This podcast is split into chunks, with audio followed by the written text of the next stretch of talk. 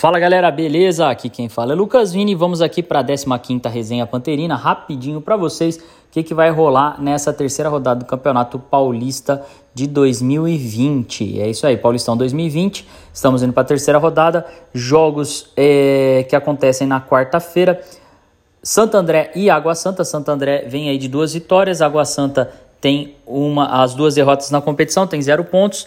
E esse jogo aí pode colocar aí o Santo André mais próximo aí é, da manutenção na Série A1 e o Água Santa em dificuldades aí com três derrotas, né? Teremos a 7-15, o jogo mais importante da rodada. Ituano e Botafogo, Botafogo e Ituano.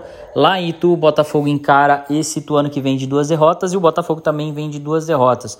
É, vamos ver se a gente vai ter uma mudança de postura dos jogadores do Botafogo, se consegue finalmente fazer gol aí, porque o jogo do Ituano ficou é, contra a Ponte Preta ficou no 0x0 e fez só um golzinho, né? Contra o Corinthians. Precisa ir para frente aí fazer gols para poder vencer.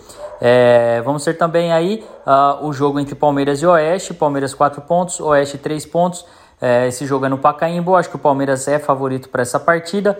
E para fechar a rodada, Ferroviária, a rodada não, os jogos de quarta, né? Vamos ter aí Ferroviária e São Paulo em Araraquara.